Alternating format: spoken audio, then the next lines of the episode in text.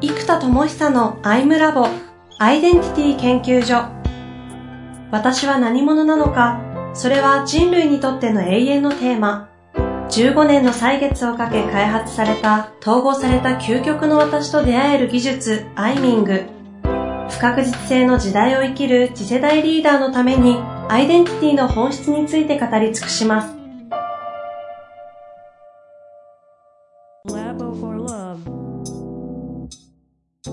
こんにちは、遠藤和樹です。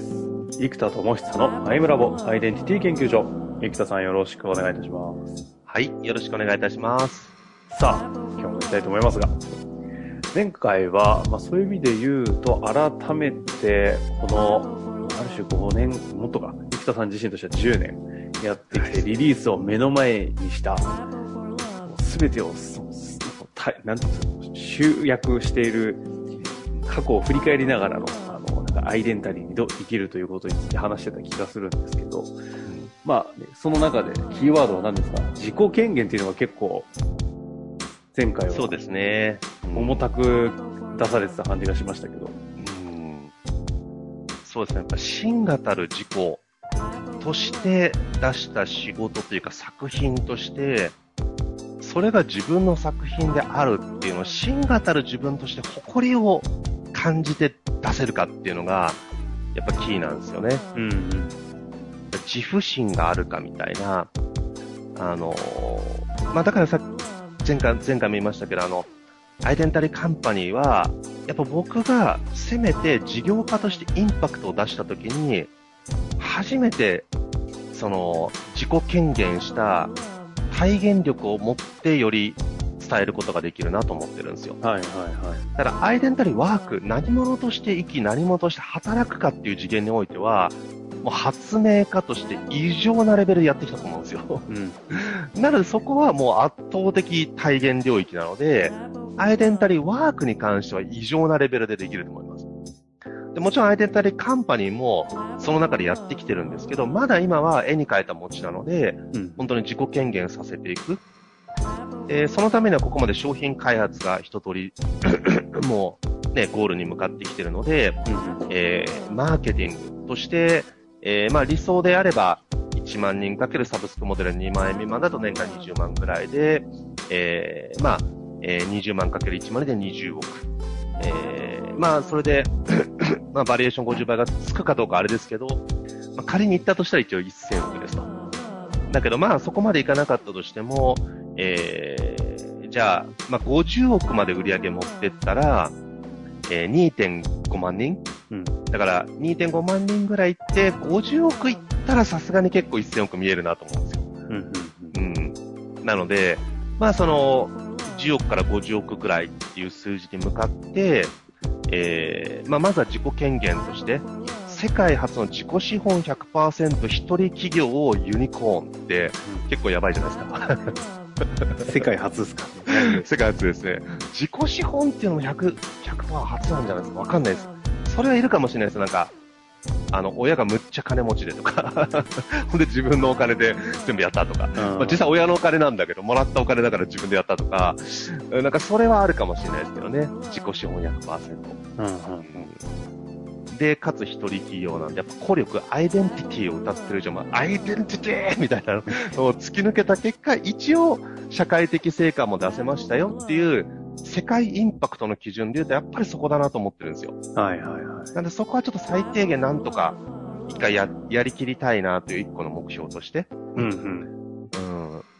うん。で、そこに対して、えー、っと、ウィズダムアートを使っていくと。だからもう圧倒的なウィズダムアートたちが、えー、コンテンツのクオリティは多分もう異常性を帯びているので、これはもう来てもらってやってもらえば圧倒的なんですよ。はいはい。もう、どんな一流の人たちもみんな受けていただいても衝撃を受けてくださるので、もう来てさえくれれば OK なんだけども、来てくれるかどうかはやっぱり入り口のマーケティングでかかっているので、ウィズダムアートを使っていきましょうと。で、えー、っと、さらに今回の話に入って、はいですね。ちょっとビジネス的な話になっていくんですかね、ここ。そうですね。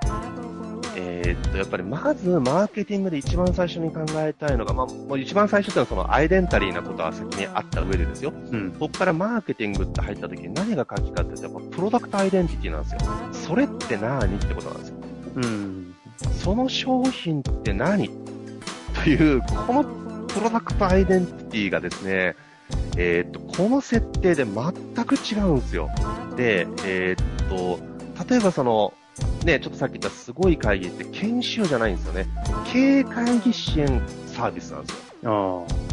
あなんで、経営会議を支援するサービスって他にありますかっていうと、ん？ってあると思うんですけど、いろいろ。ただ、世の中で有名なのはすごい会議1個じゃないですか、みたいあ、な。確かに。とか、あと、教育で言うと UCAN とかって、えっ、と、通信講座ってポジションを取ってるんですよ。うんうん。なので、こう、編集時の本とかが3万円で売れるわけですよ。うんうん。でもこれ、編集時の本が書籍として売られてたら多分1500円だと思うんですよ。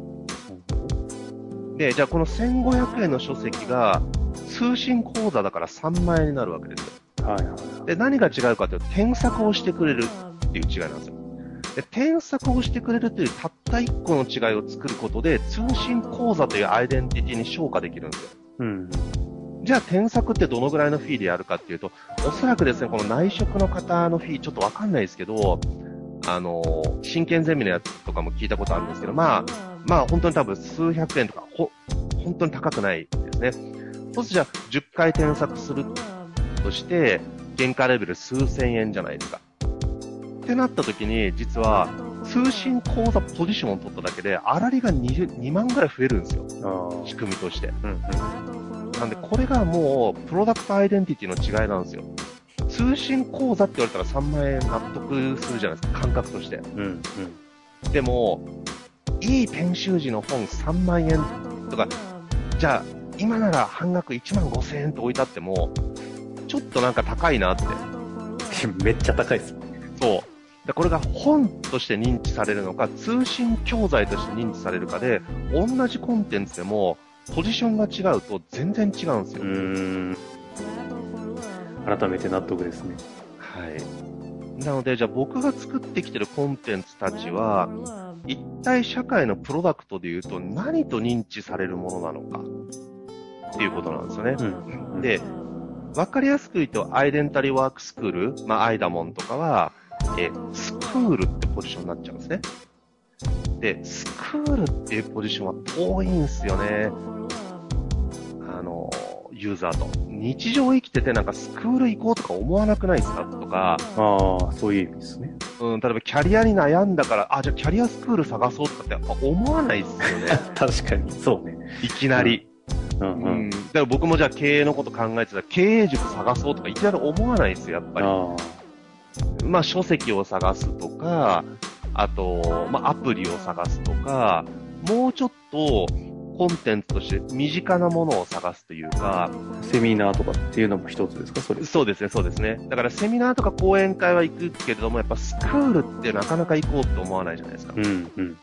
ってことは、そもそも商品がスクールというプロダクトアイデンティティで出した段階で、まあ、それイコールそんな1万人もいきなり売れないってものなんですよ。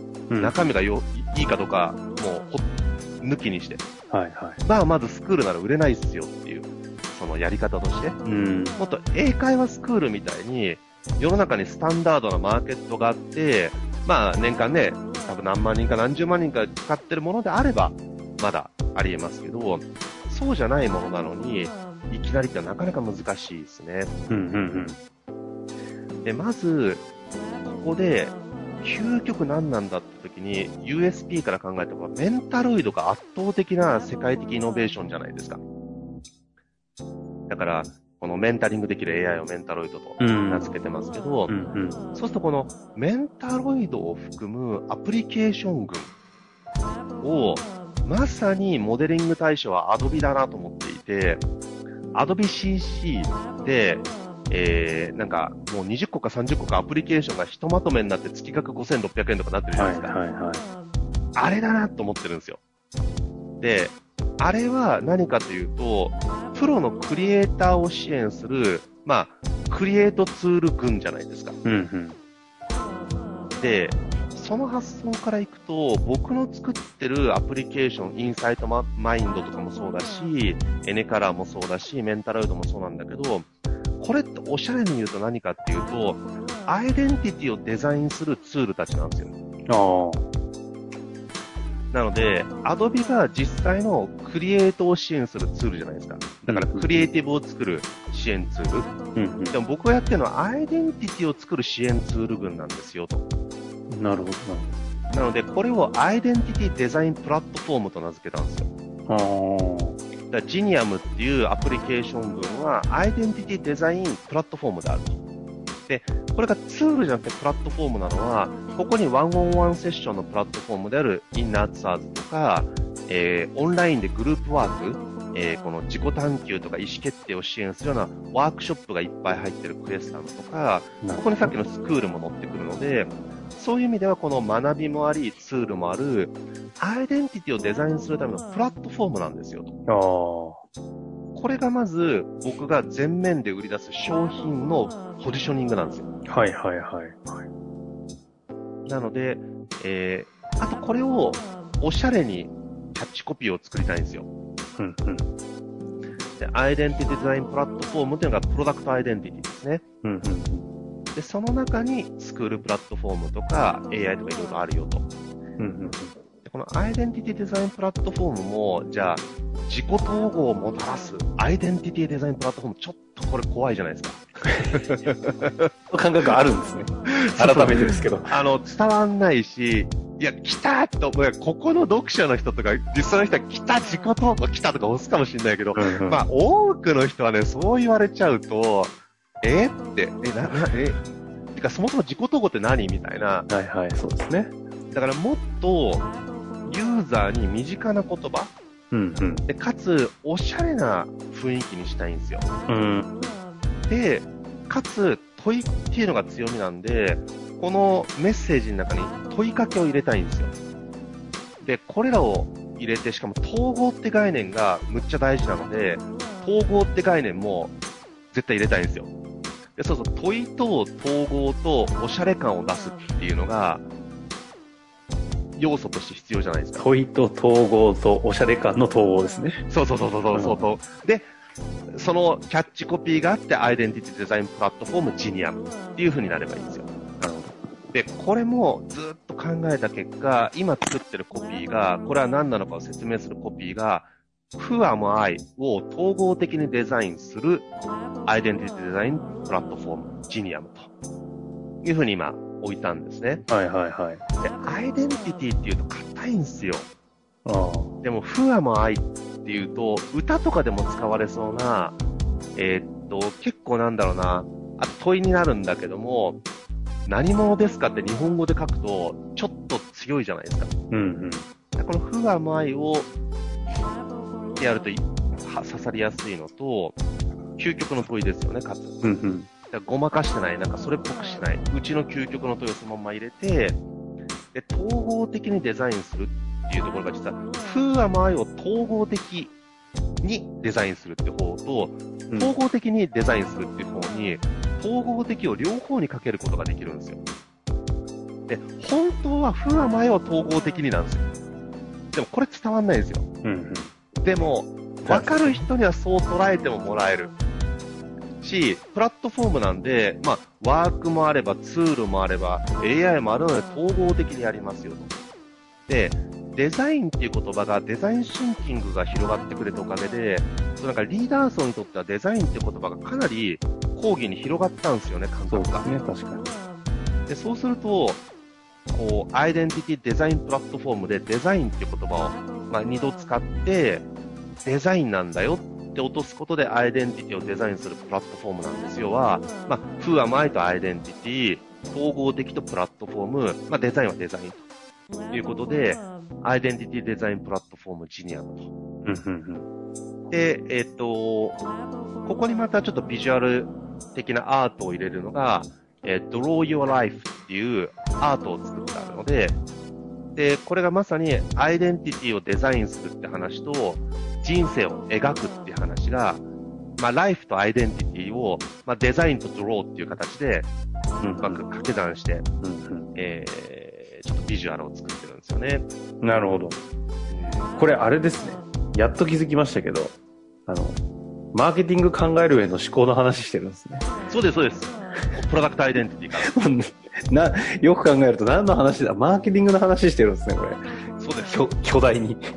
そうです。もうプロダクトアイデンティティからです。もうまずは。そうかそれは何かという定義。なるほど。いやー、基本的な、そっか、そっから考えるんだ。そう、だから、これもスクールですよっすごいてな。言っても、だから、僕の普通の売り方だったらスクールですよ、こんなにツールがする揃ってるスクールですよって多分売るのが、普通のプロダクトアイデンティティだと思うんですよ。うんうん。で、でもそれだと、世の中に刺さんないとちょっとなんですかな、マニア受けになっちゃうんですよ。もう全く同じものを売っても、プロダクトアイデンティティがスクールっていうだけで。なるほど。うん。だけど、アドビみたいなポジショニングで、やっぱりやっていくので、まずプロダクトアイデンティティっていうのを、もう極限まで考え続けて、今至ってるのがこれですっていうところあですよね。ー。風は無愛を統合的にデザインするアイデンティティデザアイデンプラットフォームィアイデンアイデンティティか。アイデンティティデザインプラットフォームが、まさにプロダクトアイデンティティの、そうです。でここからじゃあどう落としていくかっていうのが、ちょっと個別的具体的な戦略、戦術になってくるんですね。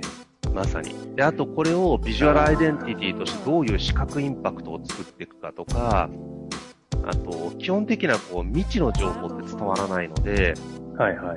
基地、みんなが知ってる情報と未知の情報をつなげるブリッジを作らなきゃいけないんですよ。なるほで、僕のコンテンツは基本的に想像が非常に難しい未知コンテンツなんですね。例えば、目標達成講座ですよって言ったらなんか、なんかイメージつくじゃないですか。ど。うんうんそれぞれの強みがあるんですよ。うん。うんでも、自己統合講座ですよとか、じゃあ、メタアイデンティティからの、えーポジショニングをして、今次元にインパクトをもたらしましょうって、もう意味がわかんないじゃないですか。うんうん。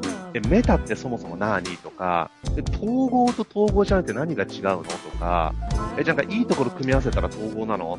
まあ、それ僕にとって融合なので統合じゃございませんと。うんうん、じゃあそれって何がどう違うのっていうのが、未知すぎて伝わんないんですよ。はいはい。なので、基地と未知を必ずつなげなきゃいけないので、このコミュニケーションの設計の中で、どういう基地情報から未知情報を作っていき、で、この未知情報が一回基地まで行かなくても、既視感、つまり見たことあるっていうレベルでも、えっ、と、視覚的に見たことがあれば、基地っていうのは知ってるってレベルなので、そこまでいかないんだけど、なんか見たことある。よく知らないけど、よくわかんないけど、なんか見たことあるってあるじゃないですか。はいはい。で、これがやっぱり広告のデザインでできる強さで、だから知らないんですよね。基地じゃない。だからなんか知んないんだけど、なんか見たことある。あとーいうことをデザインとしてどうやってコミュニケーションの中に差し込んでいって、そのなんか見たことあるに実はこういう意味があるんだよって未知情報をそこにくっつけていくと、いきなり未知じゃなくって、既視情報に未知情報を入れることで、その未知情報が伝わりやすくなるわけですよ。なるほど。みたいなデザインをどう設計するかっていうのを今ひたすらそこはもう次回ですね。やってますね。はい。プロダクトアイデンティティをどう考えてきたかの話をしていただいて、そそこからじゃあそれれをどう伝えていくかを、基地、未知情報、基地情報、基地情報としてデザインを使ってどうするかという、でもそこは実際生み出しているし、もう作ってる最中作ってる最中ですよね。なのでかなり具体的にいけると思いますので、じゃあ次回は、なんていうんだこれは。マーケティングデザインですかね。だからすげえシンプルに、あ、基地情報来てよかったです。それでいきたいと思います。じゃあ、はいマーケティングデザイン楽しみにしていただけたらなと思います。はい。ありがとうございました。はい、ありがとうございます。